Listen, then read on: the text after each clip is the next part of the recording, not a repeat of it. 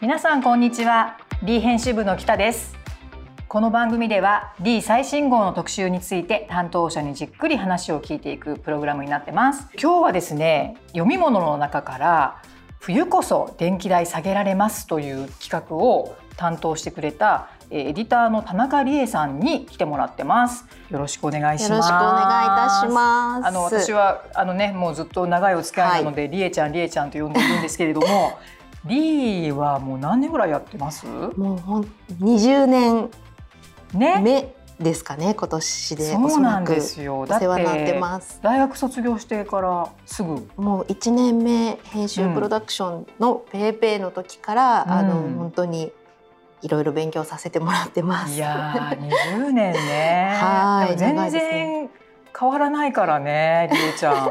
いや、もう本当に変わらないので、なんか。あっという間だったね。早いですね。で、私もリーが長いので、はい、まああのすごくね長くて安心できるお世話になってます。ライターさんということで、で、えーとね、割とあのインテリアのページとか、はい、であの一色のページとか、はい、あのいろいろ本当毎回関わっていただいてるんですけれども、ね、今回この電気代の話、ね、ね、気になるよね。今年も高騰？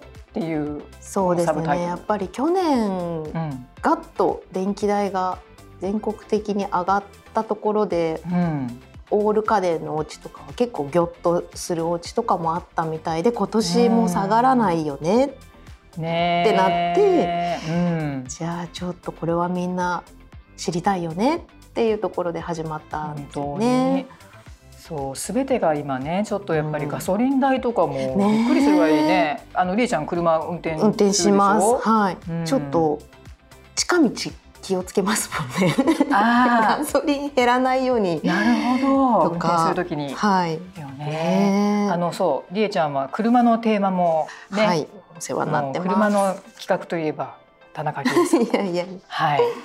っていうような感じでやってますけれども。で、えっと、今回ね、あのー、すごくわって思ったのは冬の電気代は暖房が3割以上って言ってて、で実は冬の家庭における家電製品の1日の中の電力消費割合ってエアコンと、まあ、冷蔵庫で約半分を占めるみたいな、こんなデータがあったりとかして、ね、意外にやっぱり暖房っていうことがすごくお金がかかってるっていうか。そうなんですよ、うん、この節約アドバイザーの今回丸山晴美さんに取材をさせていただいたんですけれども、うん、丸山さん曰く夏に空気を冷やす方がまだ消費電力がかからないんですって。電気を温めるとか熱を生むっていうものにすごく電力ってかかるんだよって教えてくださったんですよね。なるほど。やっぱり熱を生む確かに。エネルギーかかるよね。かかるから冷やすよりもかかるから逆にそこを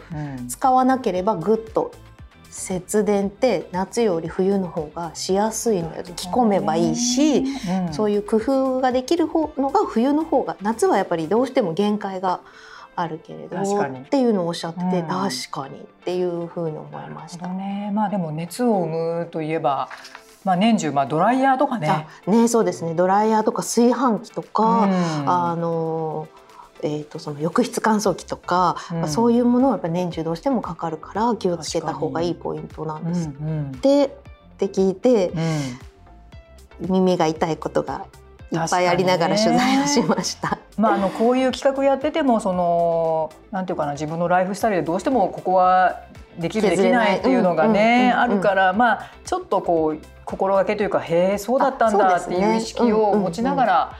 なんか生活するとなんか少しでもねそうですね節電のヒントになったりとかするのかなって思いました。うん、なんか例えば、あの冷蔵庫はパンパンはやっぱりダメなんだね詰めるのは。そうらしいです。冷蔵の方はちょっと半分ぐらいにしてる方がいいんですって。ね。ものが。でその一方で冷凍庫の方は詰まってる方がいいんだとか。そうなんです。ってだからまとめ買いが今やっぱり物価の高騰でまとめ買いしたいねっていう人も増えてるけれども、うん、まとめ買い自体はすごくこう節約にはいいんだけれども、はい、なるべくそのまとめ買いでできたものは冷凍に回した方がなるほどいいらしいです。へえなるほど、意外に知らないですね、ね、そういうちょっとした心がけで冷蔵でも冷凍でもいいよっていうものは冷凍になるべく回した方が、うん、実は節電になってる。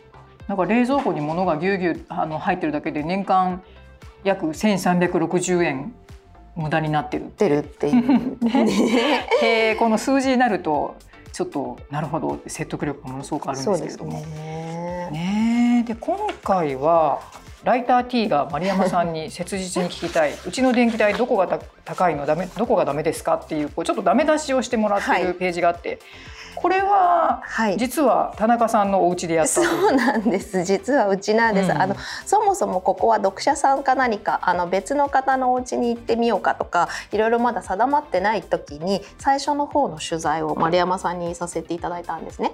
うん、ズームでうちのちょっと背景が見えてたんですけどでウッドブラインドなんですね、うん、北側の部屋で田中さんそれちょっと北側でブラインドはちょっと一旦考えましょうかみたいな感じで、はあ、他の南側とかだったら全然いいらしいんですけど、やっぱりどうしても断熱効果がウッドブラインド素敵なんだけどもちょっと下がりがちだから断熱って意味で見ると、もったいないよねとか。うんうん、で洗濯の話もちょっとして浴室乾燥を毎日使ってますって言ったら「あっちゃっちゃ」みたいな「なるほど。ちょっとそれ使い方は」みたいな雨の日とかどうしてもっていう日はいいけども当たり前に使ってるっていう話をしたらちょっと考えましょうかみたいな。田中さんちょっと見直すところいろいろありそうですねみたいな感じで。じゃあもうそのまま紙面にそのもう出しましょうっていうそうかそうか。ことになりました。この田中さん家でやる想定じゃなかったんだけど、はい、あのズームで打ち合わせしてたらいっぱいダメ出しポイントが出てきたから 急遽ページになったっていう。は。い、なるほどね。いい悪い例だねってなって。でもそういうふうに生まれるあの 変更していける編集ページ。それがちょっとあの編集の面白さなんで。ね。ね、あの特にね一色なんかは、まあ、等身大の読者さんがいてくださると、信じてでも多分だいぶうちはひどい方だったと思うんですね全然あの意識が足りない低いかったなっていうことをすごい反省勉強になりました。あんまりそんな言われないと気づかないですから。そうですね。うん、冬はこのオイルヒーターとスチーム式の加湿器のコンビが最強だって思ってたんですね。うんうんうん、で実際最強なんですけど電気代も最大だっていうことを教えてもらって、うん、あのうち5歳と3歳の男の子も今子育て中なんですけど、うん、赤ちゃんの時とかやっぱりその授乳でしょっちゅう起きるとか、うん、そういう時はこの加湿とオイルヒーターすごく最強なんだけれども3歳5歳にもなってるんだったらなんか洋服着込むとかパジャマちょっと分厚いの着てもらうとか、うん、湯たんぽを入れておくとか。なんかそういうふうに工夫するだけで、あのあと時間をね短くするとかあの私朝までずっとつけてたんですけど、うん、そういうつけ方の時間を短くするとかそういうことだけでも全然電気代変わってきますよって言われて。あのウッドブラインドの話だけど北側の窓に取り付けてるのはななんでなんだっけ？やっぱりその太陽が入りにくくて部屋に光が入りにくくて、あと熱が逃げやすい冷えやすい部屋。なるほどだからそこはしっかりとなんかこう遮光性があったりなんか断熱性の高いものでピシッて閉めてあげるとその部屋のものが逃げにくいんですって。てかその、えーと、部屋のあったかさをキープしやすい。けれども北の方ってやっぱどうしても逃げがちだから逃げ、うん、寒くなっちゃいがち、だから、うん、それを断熱効果の低いブラインドにしておくと余計冷えやすくなっちゃうよねっていう話。なるほどね。ブラインドは悪くないんですけど、場所、まあそういうなんか家の本当にこう北向きか、うん、あの方角とかも一応気にしながらそういうどこに何を使うかっていうのもなんかそういう視点が全くなかったので、ですよね。と思いました。うん、何も意識しないで。なるほどなるほど。でもねウッドブラインドも今ねすごく進化してたりするから、うん、うちもそう、ね、あとやっぱりインテリア的に素敵じゃないですか。ね、ちょっとかっこつけそうそうそう。うちもそうです。大体ウッドブラインド使ってますけどね。なるほどね。わかりました。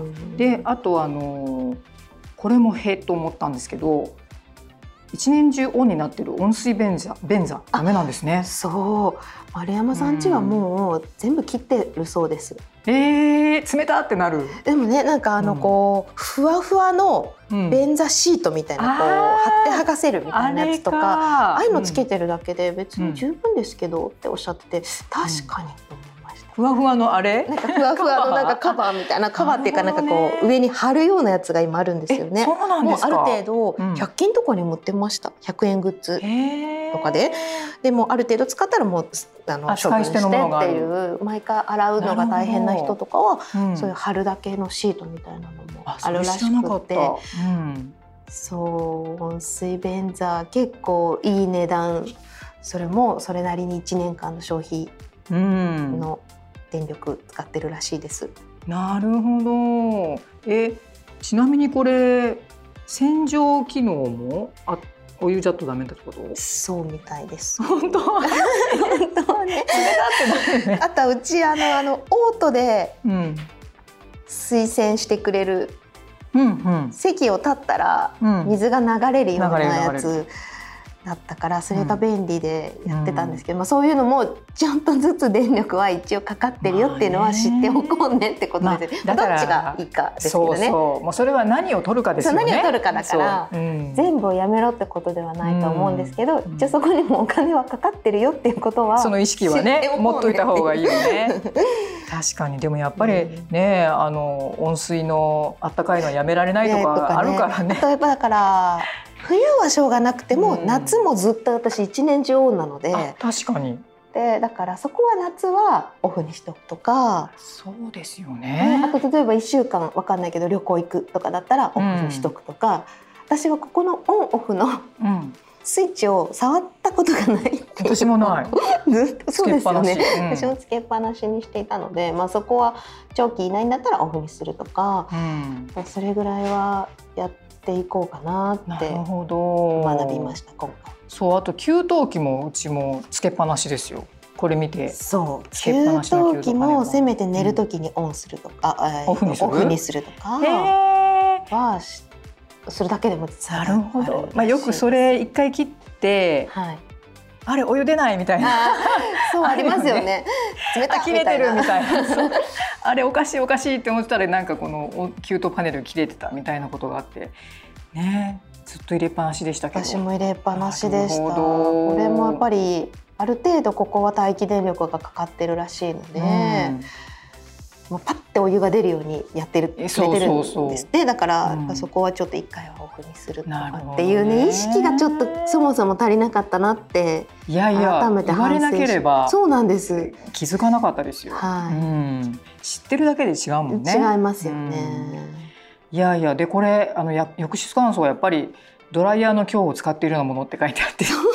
いやまあでもこれ必需品だよね。うちはね。ね、うん浴室かえ何でしたっけ？洗濯機に乾燥機能がついてるやつあるじゃないですか、うんうん、それに買い替えるかこれを使い続けるかで今ちょっと迷ってもいるんですけど、うん、まあこれはこれで便利なので浴室乾燥をずっと使ってるんですけど、ね、まあでも晴れの日も使ってるなってちょっと反省して、まあ、晴れの日だけはちゃんと外で干すとか、ね、ちょっとこう使い分けを意識した方がいいんだろうなってなるほど。思いました。まあだからあのどこを取るかは本当にその人次第の、あの企画なんですけれども、まあこういう意識をね持っておくと知ってるかっていうのがちょっとすごい私は勉強になりました。はいありがとうございます。ねまああとはねこのあかり貯金生活さんっていう方のあのリアル電気代カットライフに密着したりとかなんかあのいろいろあの内容の濃い4ページ、はい、ぎゅっとなっておりますので、はい、えっ、ー、とあのこういうのは本当に自分に適したところだけをあの、ね、読んでもらって、ね、取り入れてもらえたらなっていう感じですが、ね、はい、はい、でもすごく興味深いあのこの冬のあのヒントになるかと思います。はい、ありがとうございます。じゃあ今日は、りえちゃんどうもありがとうございました。はい